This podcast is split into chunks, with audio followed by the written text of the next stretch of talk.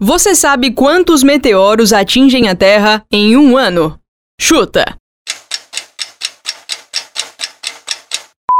São mais de 5 mil toneladas de materiais provenientes de meteoros todos os anos. A estimativa é de um estudo desenvolvido por cientistas da Universidade Perry Shackley, do Centro Nacional de Pesquisa Científica e do Museu Nacional de História Natural da França. E qual a chance de uma pessoa ser atingida por um meteorito? De acordo com as estimativas do Stephen Nelson, professor da Universidade de Tulane, a chance é de uma em 1 milhão e 600 mil. Muito baixa se comparada a outros tipos de acidente. Mesmo assim, é mais fácil você ser atingido por um meteorito do que ganhar sozinho na Mega Sena, já que nesse caso a probabilidade seria de uma em 50 milhões.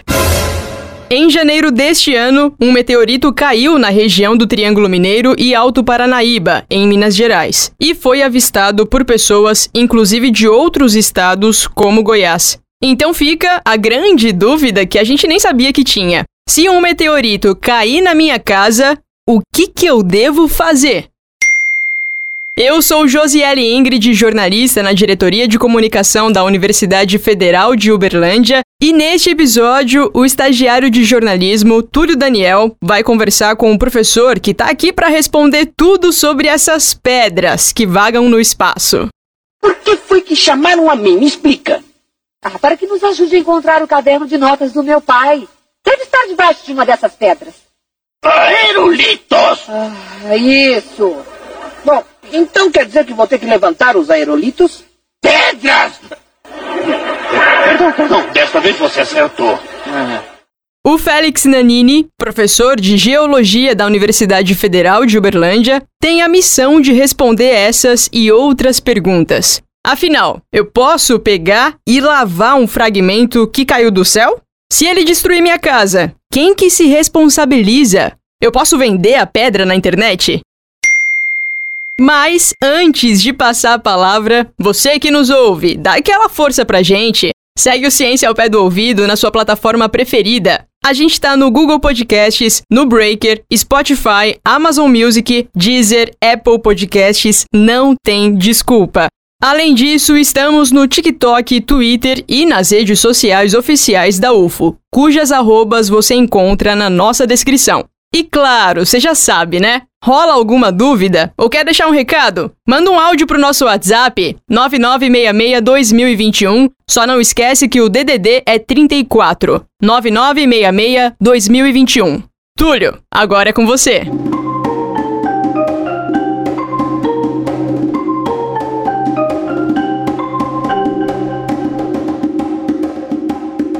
Obrigado, Josi. Olá, o pé do ouvido, sejam todos muito bem-vindos. E também seja muito bem-vindo ao nosso podcast, Félix.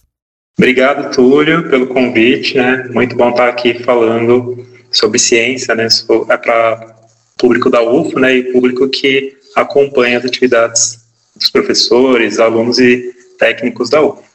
A gente agradece. Bom, para começar nosso papo então, antes de qualquer coisa, no dia a dia a gente ouve vários termos diferentes quando o assunto é meteoro, né? Então explica pra gente qual que é a diferença de meteoro, meteorito, estrela cadente, qual que é a diferença e do que, que eles são feitos? É, primeiro eu vou explicar, ou tentar explicar para vocês o que, que seria a diferença entre meteoro e meteorito. Então, o meteoro é o efeito de um corpo rochoso que entra na atmosfera terrestre e, pela entrada na atmosfera, ele faz com que a temperatura de atrito com as partículas que existem na atmosfera gere uma luminosidade muito alta. Então, essa luminosidade dá aquele efeito luminoso né, que a gente está vendo, seria o meteoro em si. Então, enquanto ele está dentro da atmosfera, enquanto ele está tendo essa luminosidade, né, enquanto ele está caindo, então ele pode ser chamado de meteoro. Agora, quando ele encontra o solo, ele vai ser chamado de meteorito. Né? Então, as, os fragmentos de rocha que sobraram a partir dessa interação desses fragmentos né, com a atmosfera, né, os que sobraram vão ser chamados de meteoritos. Tanto aqui no nosso planeta, né, como em outros planetas. Né? Então, por exemplo, se esse fenômeno acontecer em Marte e atravessar a atmosfera de Marte e cair, né, se houver um meteoro em Marte e cair na superfície de Marte, quando ele cair, né, os fragmentos vão ser chamados de meteoritos. Né, então, ito, né, o sufixo ito, ele é utilizado né, para muito em geologia, né, justamente porque ele é uma designação para a rocha.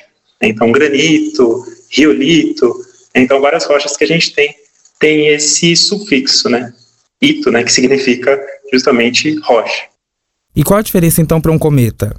Então, a diferença para um cometa, né, de um meteoro para um cometa, é a seguinte, né, o cometa ele não entra na atmosfera de um planeta. Né, então, ele não vai sofrer essa interação, né, esse atrito com o ar ou com as partículas gasosas, e por isso, né, existe a diferença. Né? O cometa vai ser o resultado da interação de um corpo rochoso, que está em movimento, né, uma velocidade muito grande, ele atinge cerca de milhares de quilômetros por hora, quando chega em uma atmosfera, e essa velocidade né, faz com que você tenha essa interação muito brusca com essas partículas de ar. Então, essas partículas de ar, elas esquentam muito né, e começam a emitir uma certa luminosidade devido a esse aquecimento. No caso dos cometas, né, o que, que acontece? Os cometas eles não vão entrar em uma atmosfera, então não, não vai ter essa interação com partículas gasosas dentro de uma esfera gasosa próxima a um planeta, né, uma atmosfera. Então, o cometa em si, ele vai ser o resultado da movimentação de partículas ricas em gelo, né, então vai ser um corpo principalmente composto por gelo e outras partículas, né, que podem incluir também um pouco de pó de rocha, né, alguns fragmentos, mas é principalmente gelo. Esse corpo de gelo, ele vai se movimentar e a movimentação dele vai interagir, né, a partir dessa movimentação você vai ter é, no nosso sistema solar uma interação com os raios solares, né, mais do que isso, né, o que a gente chama de vento solar, que seriam algumas partículas emitidas pelo Sol que vão interagir com esse corpo de gelo. Então, o que, que vai acontecer? Quando houver essa interação, esses ventos solares, né, eles vão eliminar, eles vão, é, como se fosse diluir, né, como se fosse impactar nesse corpo de gelo, e esse corpo de gelo vai perdendo, ele vai sendo transformado em gás. Então, esse corpo de gelo sólido, né, pelo impacto, o vento solar, né, ele vai acabar desintegrando aos poucos esse corpo de gelo. Então, esse efeito de desintegração, ele vai gerar aquela cauda que a gente conhece do cometa. Então, essa cauda do cometa, ela não está apontando para onde que o cometa está indo.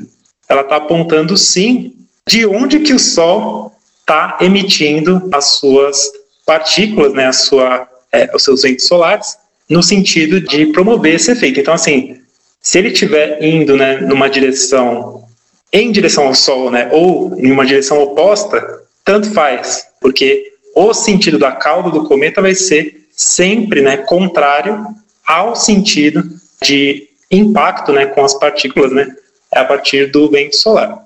Então, a gente tem uma grande diferença, né, tanto em composição, os cometas eles são essencialmente compostos por gelo, enquanto que os meteoros eles têm uma composição geralmente rochosa, né, mais especificamente né, silicática, né, minerais é, ricos em sílica, ou seja, né, silício e oxigênio, ou você pode ter é, partículas ou rochas, corpos, né, que têm uma composição mais metálica, né? Então, metais nativos, né, também podem ocorrer na manifestação, né, dos meteoros, né? Quando a gente fala, né, novamente, né, quando a gente fala de meteoros, né, seria o momento, né, que esses corpos estão entrando na atmosfera.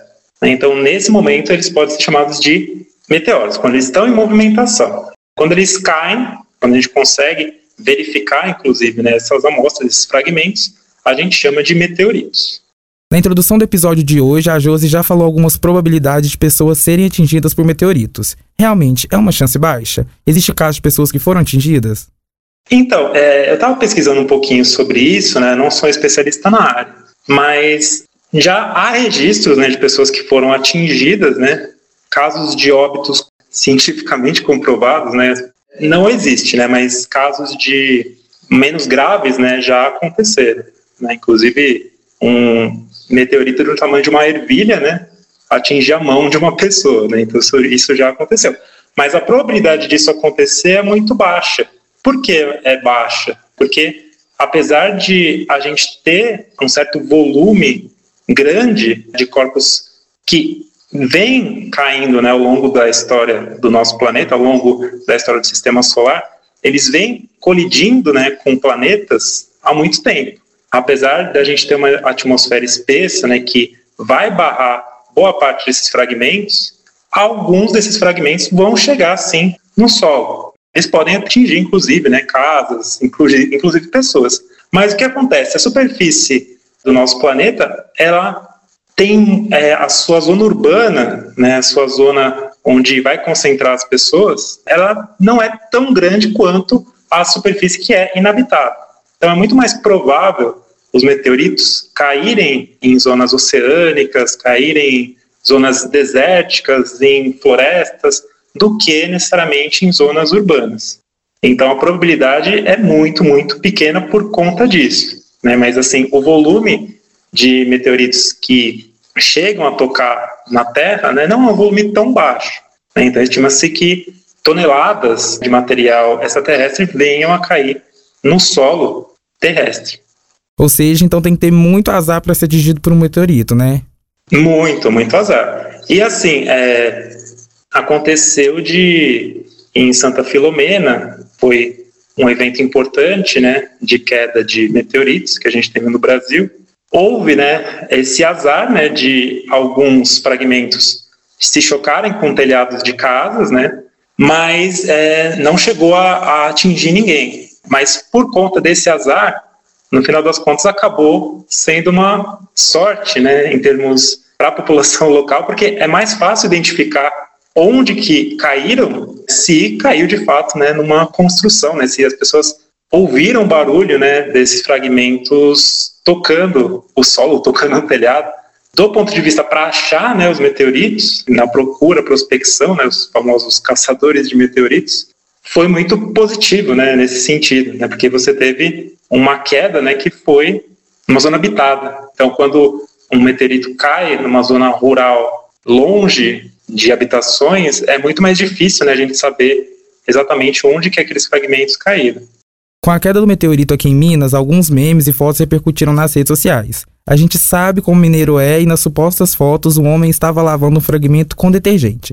Se uma pedra dessa cai no meu quintal, eu posso pegar ele e lavar? Tem risco de ter radiação? É possível que algum material químico espacial ou até mesmo uma vida extraterrestre se perca com a lavagem?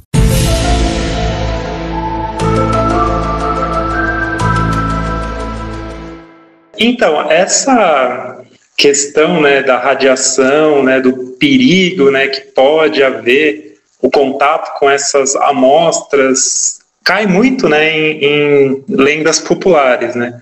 Quando a gente fala de meteoritos, né, a gente tem uma certa estatística né, do tipo de material que pode cair na superfície terrestre. Vai ser muito difícil né, que você tenha um material concentrado em minerais que tenham elementos radioativos em demasia. Para você ter um meteorito desse, seria muito, muito raro.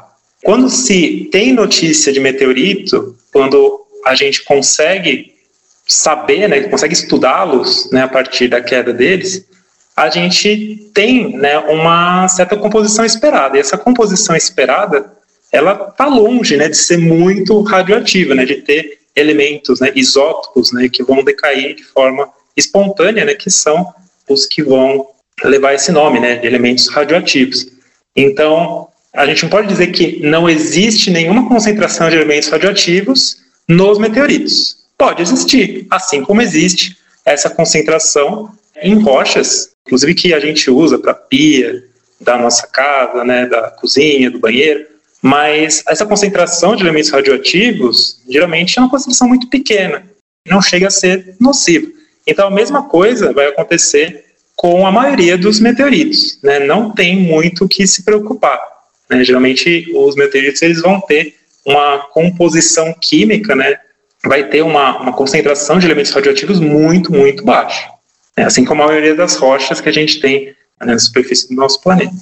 Então não tem com o que se preocupar, não precisa é, lavar com detergente, né? Não precisa se policiar, né? No sentido de ficar preocupado com a sua saúde, né? Quando entrar em contato com o meteorito. A única coisa, né, que precisa ter um pouco de cuidado é que se for identificado a queda instantânea de um meteorito, é muito bom, né, a pessoa ter noção de que aquilo está muito quente, né, aquilo está extremamente quente, né, é tão quente que ele mesmo acaba fundindo a própria superfície.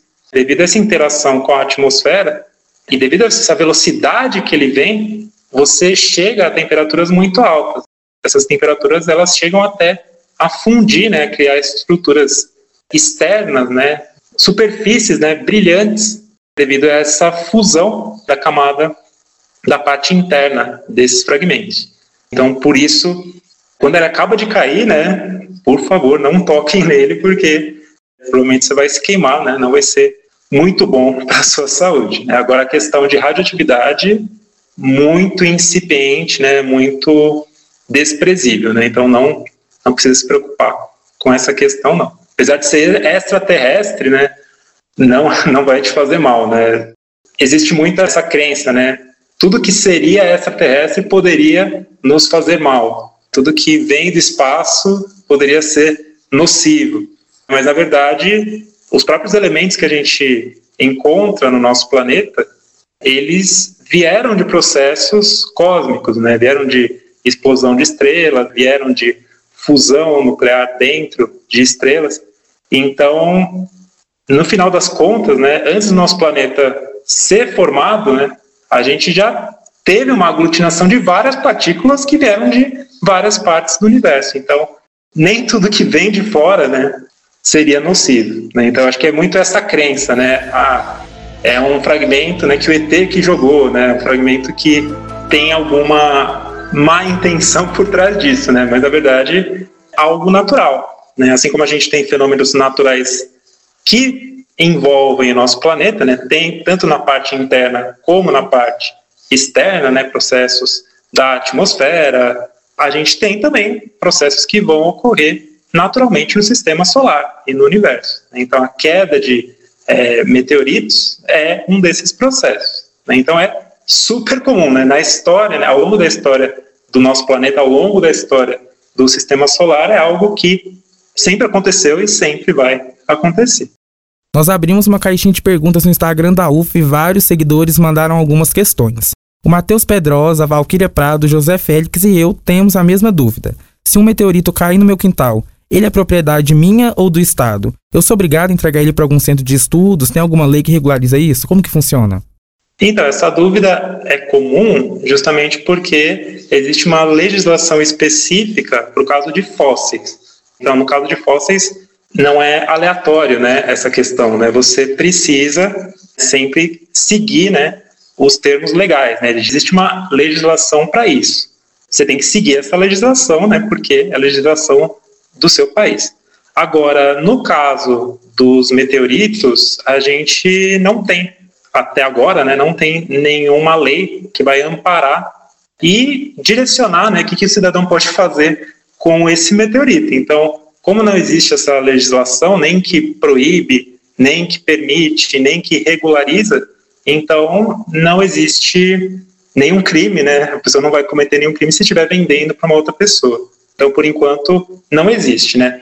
O que se tem notícia é que está em tramitação, né, um projeto de lei na Câmara dos Deputados, na verdade, dois projetos de lei, né, e esses projetos de lei ainda estão em tramitação, né? Então, não se sabe né, como que eles vão ser aprovados, né, mas já existe essa preocupação muito em vista né, do que aconteceu em Santa Filomena. Então, houve né, uma caçada né, aos meteoritos, né, e boa parte, né, isso que é mais triste, né, a maior parte dos meteoritos acabou indo para fora, acabou indo para instituições, pesquisadores né, que não são do Brasil. Então, pelo menos manter parte, né, ou uma porcentagem grande desses meteoritos aqui, né, para estudos dos institutos que existem né, no Brasil, seria ideal.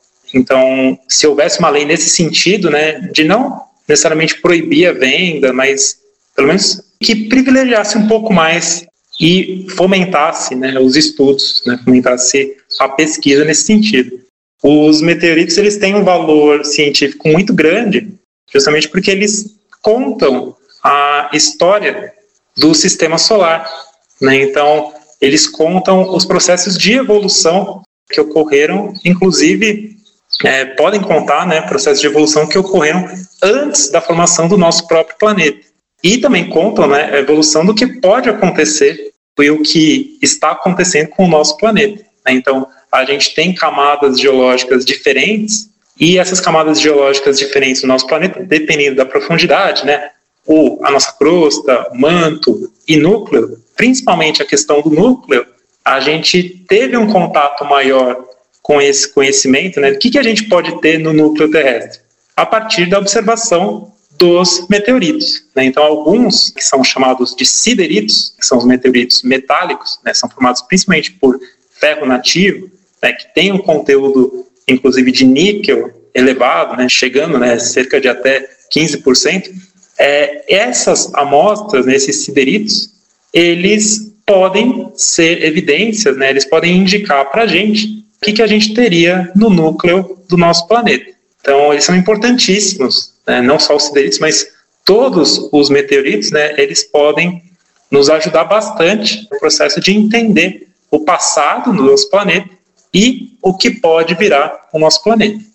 Você falou então sobre vender. Outra suposta imagem que circulou na internet foi a venda online do meteorito por 15 mil reais. Se eu achar um, eu posso vender mesmo? Como que é calculado o preço de um meteorito?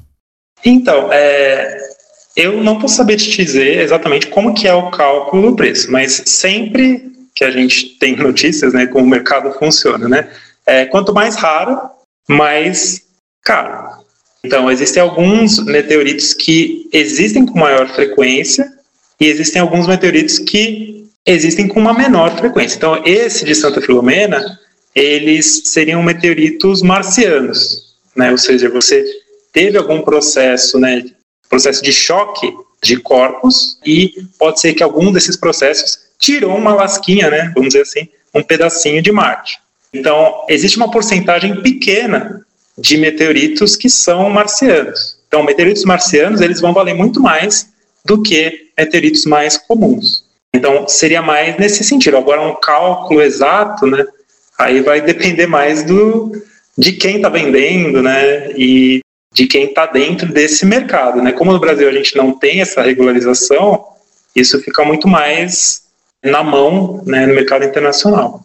E se eu estou andando assim na rua e vi uma rocha meio estranha ou diferente, como que eu vou saber se é uma pedra comum ou um meteorito? Os meteoritos eles têm algumas características importantes que seria apresentam né, uma certa capa que é um pouquinho mais, vamos dizer assim, brilhante, um pouquinho mais lisa, vamos dizer assim também, que o interior da amostra. Então, se você quebrar a amostra, né, você vai ver um aspecto um pouco diferente, né, da parte de fora e da parte de dentro. Mas isso não, não é algo que vai determinar, de fato, né, é um meteorito, não é um meteorito. Não é tão simples, né, a gente fazer essa distinção, conversando aqui, né, só por áudio, né, eu acho que é muito importante, né, se as pessoas têm dúvida, né, sobre o material que estão verificando, né, consultar um geólogo, né, um mineralogista, porque essas pessoas vão estar mais capacitadas para poder fazer esses testes. Existem pesquisadores, né, que disponibilizam materiais importantes, interessantes para a gente fazer essa abordagem. Primeiramente, né, a gente não pode ser categórico, né, e pensar que tudo é meteorito, né? Muitas vezes a gente verifica né, o material e geralmente né, o material que a gente está verificando ele vai ser um material terrestre. Né? Então a maioria dos fragmentos né, que chega para mim, né, o pessoal pergunta: Ah, Félix, isso aqui é um meteorito ou não é um meteorito? A grande maioria não é um meteorito, porque são rochas que já existem aqui no planeta. Então, é fácil confundir esses materiais? É muito fácil. Porque, por exemplo, cor.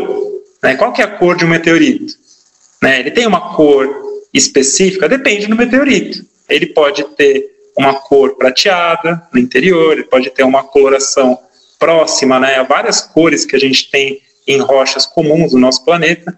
Então é muito complicado. Por exemplo, pela cor, eu já indicar e já falar para você, ó, Túlio, você pega a cor amarela, identifica algum material com coloração amarela, que aquele material vai ser um meteorito. Né? Então não posso falar isso, porque as cores não vão indicar algo muito certo, né? Algo muito assertivo, né? Para você. Então é uma série de fatores, né? Um dos fatores mais importantes, que além desse que eu tinha falado, né, que tinha comentado, a capa que é formada devido a essa fusão da parte exterior do material, quando ele entra na atmosfera, né, existe essa fusão, né, então forma essa capinha que geralmente vai ter um aspecto um pouco mais brilhante. Esse é um aspecto interessante a ser observado.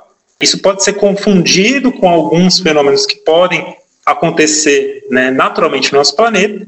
Isso pode ser um indicativo. Certo? Outro indicativo seria a densidade dos materiais. Então, geralmente, os meteoritos eles têm uma densidade superior a 3 gramas por centímetros cúbicos.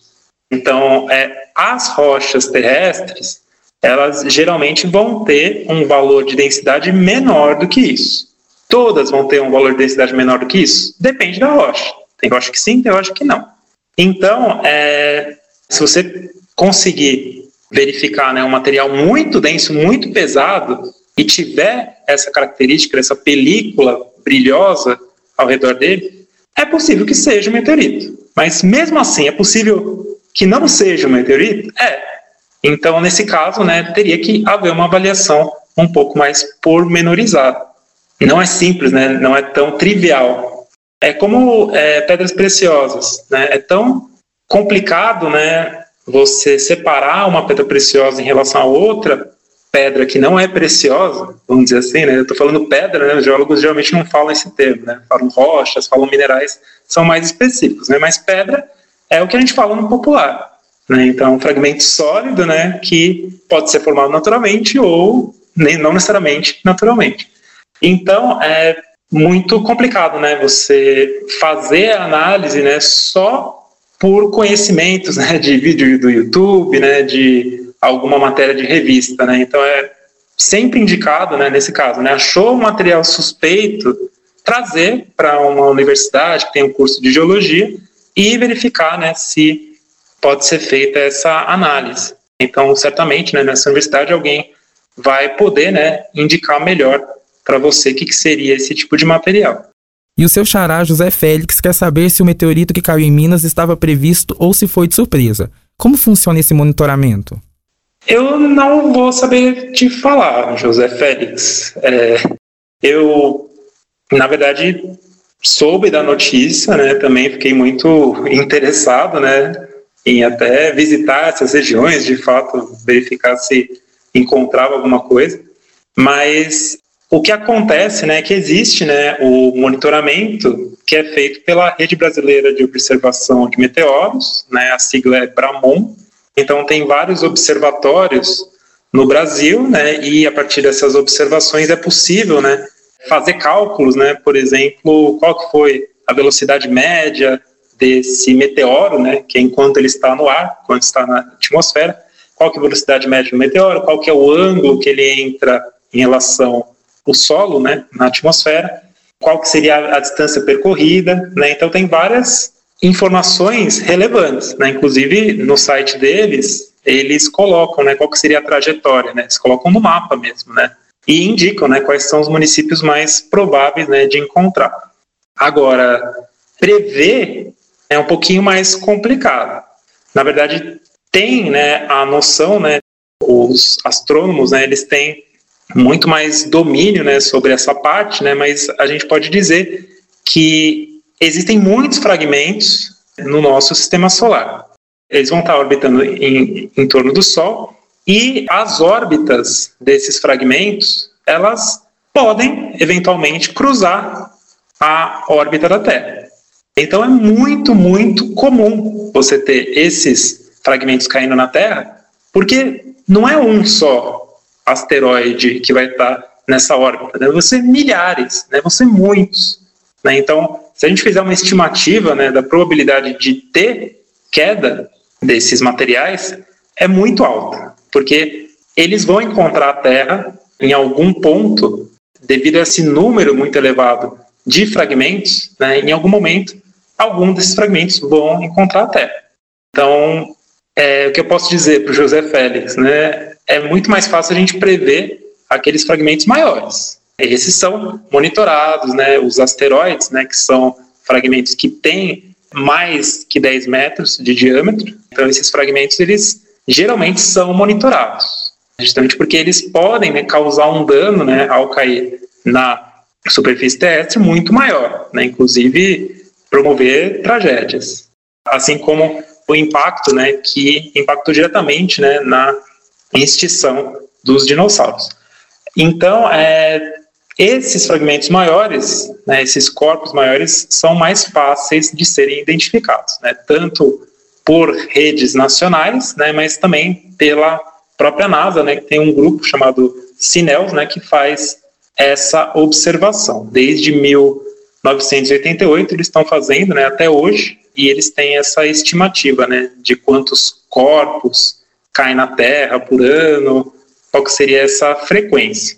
Mas o que a gente pode dizer é que sim, é muito frequente, todo o tempo está caindo fragmentos na Terra, só que esses fragmentos, né, eles ou vão ser dispersados pelo atrito com o ar, eles vão ser pulverizados totalmente, ou esses fragmentos, né, eles vão cair em zonas que não são habitadas. Então, por isso que não é tão comum, né, apesar de eles serem muito comuns, não é tão comum a gente verificar né, esse fenômeno toda hora. Então, por isso que foi bem impactante, né? O Triângulo Mineiro está passando aqui um meteoro, né? Justamente porque não é toda hora que acontece. Tem como monitorar? Tem, mas esse monitoramento vai ser mais fácil, né? Com corpos maiores. Não vou saber também se foi de fato monitorado antes ou não, né? mas como pegou a gente de surpresa, né? Geralmente quando existe esse monitoramento, as agências espaciais comentam, né? Você tem relatos, né? O dia, a hora que vai acontecer, né? Por exemplo, ah, vai ter o lançamento dos satélites da Starlink. Daí todo mundo sabe o horário, todo mundo sabe certinho, né?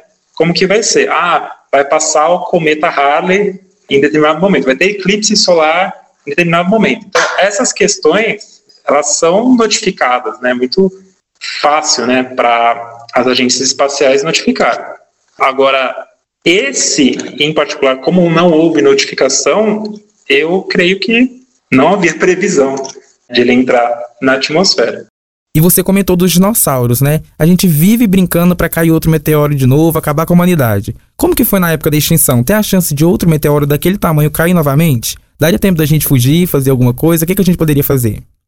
Então, é, tempo de fugir não sei, depende de quando que fosse né, constatado né, que ele de fato iria se chocar com a Terra. Porque existem né, alguns corpos monitorados né, pelas agências espaciais que têm possível risco né, de impacto com a Terra. Esses corpos, o estudo né, da trajetória que eles fazem são muito bem detalhados e, claro, sempre tem um risco envolvido. É, em termos de você saber exatamente né, se ele vai impactar e a gente poder ter mecanismos para se proteger aqui é um pouco complicado, porque se for constatado muito perto, a velocidade que esses corpos viajam é muito grande. Então é cerca de mais de mil quilômetros por hora. Então, assim, é, é algo que não dá muito tempo de fazer muita coisa. Né? Agora, não sei. Qual que seriam esses planos, né? Eu também não estou muito por dentro, né? Desse planejamento, né? Da NASA. Beleza, vamos monitorar, mas o que, que a gente pode fazer? Né? O que, que as agências espaciais podem fazer para evitar? Pode ser que haja lançamento de alguma bomba, né? Para tentar fragmentar, para tentar minimizar isso. Né? Agora, certamente não seria possível fazer que nem no filme Armagedon, né? De você tentar levar um astronauta para tentar fazer um furo e a partir desse furo você tentar explodir esse asteroide. Por que, que não dá para fazer? Porque a velocidade esse corpo está viajando é muito rápido. É muito improvável né, você conseguir chegar até esse corpo com uma precisão muito grande. Então é isso, depois do nosso papo a gente já sabe que pode lavar um meteorito, pode vender que não é crime, a chance de um atingir a gente é bem baixa. Félix, muito obrigado pela sua participação.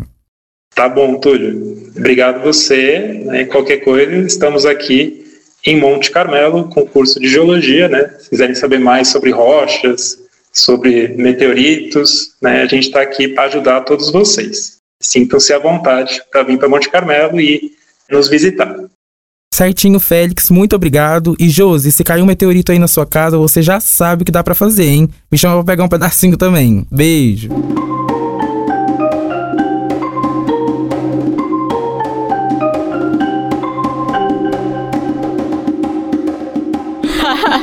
Rapaz, de bobo você não tem nada, né? Obrigada, viu?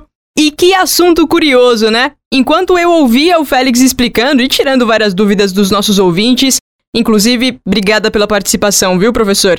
Eu já fui algumas vezes a Monte Carmelo justamente para conhecer um pouquinho do trabalho que vocês desenvolvem aí e é muito bacana, vocês têm muito conhecimento mesmo para ser compartilhado com as pessoas. Mas ouvindo, que é muito difícil mensurar, né? Quanto valeria um meteorito? Como que uma pessoa leiga conseguiria identificar se o que alguém está tentando te vender realmente é extraterrestre, né? Veio de fora do planeta Terra. Como saber que não é golpe? Eu lembrei muito da série que a gente fez aqui no ano passado sobre física quântica e os professores brincando nos episódios sobre produtos aleatórios que a gente encontra na internet, né? Quer garantir que vai vender? Mete um quântica ali no meio que fica tudo certo. fica o alerta. Atitudes que te farão mais esperto. Agora, falando sério, eu tô mesmo curiosa para saber o que vocês, ao pé do ouviders, acharam desse assunto. Vai que você gostou tanto do tema que tá até considerando cursar geografia? Quer entrar para a rede brasileira de observação de meteoros? Aliás, um breve parênteses. No fim do ano passado, a NASA criou um site para que qualquer pessoa consiga monitorar asteroides. Dá para ver as localizações exatas no espaço, quase em tempo real, porque o mapeamento é atualizado duas vezes por dia. A ferramenta se chama Eyes on Asteroids, em tradução livre, de olho nos asteroides. Eu, particularmente, achei o site muito bacana de mexer, visualmente é lindo, tem até uma contagem regressiva para os asteroides mais próximos ao nosso planeta. Então, para facilitar o teu acesso, se você tiver curiosidade, é claro, o link está na descrição desse episódio. Você não pretende seguir carreira, mas o bate-papo tirou muitas dúvidas que você tinha, coisas que até a gente nunca para para pensar. Ou, sei lá, você dá aula. No ensino básico, no ensino médio, achou que o assunto pode ser interessante para a turma numa das tuas aulas. Ou você é o estudante e resolveu comentar com os teus colegas, com os teus professores. Enfim, manda um áudio pro nosso WhatsApp e conta qual que é a tua experiência com ciência ao pé do ouvido. 9966-2021. Lembra de colocar o DDD 34, beleza? 9966-2021. Gostou desse episódio? Já compartilha com geral. Se você está ouvindo a gente pelo Spotify, por exemplo, você pode dar cinco estrelinhas para nossa equipe, que tal? E, como vocês sabem, nesta temporada toda semana tem um tema diferente e novos convidados por aqui. Então não dá bobeira, segue o Ciência ao pé do ouvido e não perde nenhum episódio, fechou? Para você que esteve conosco até aqui, o meu muito obrigada. Eu sou Josiele Ingrid, sempre bom saber que tem gente interessada em ciência de verdade, em conhecer pelo menos um pouquinho do que, que os nossos cientistas sensacionais têm feito no Brasil e no mundo. Semana que vem a gente se ouve de novo. Um abraço para você. Se cuida. O Ciência ao Pé do Ouvido é o podcast da Divisão de Divulgação Científica da DIRCO, a Diretoria de Comunicação Social da Universidade Federal de Berlândia. A coordenação é comigo, de Ellen Borges. Eu sou jornalista e pesquisadora aqui na UF. Na apresentação, a jornalista Josiele Ingrid. A comunicação imagética desse episódio foi feita pela Ludmila de Castro, estudante e estagiária de design. A divulgação dos episódios nas mídias sociais está com a Laura Justino, estudante e estagiária de jornalismo. O roteiro é do Túlio Daniel, também estudante e estagiário de jornalismo. E foi o Túlio que você ouviu conduzindo a entrevista. A principal transição sonora que você ouviu ao longo desse episódio é a composição do percussionista Eduardo Fraga Túlio, que foi gentilmente cedida ao programa pelo próprio Eduardo. que também é pesquisador e professor de música aqui na UFO. Captação de áudio, edição, montagem e finalização são do Márcio Gama. Na supervisão, Josi e eu. Até semana que vem.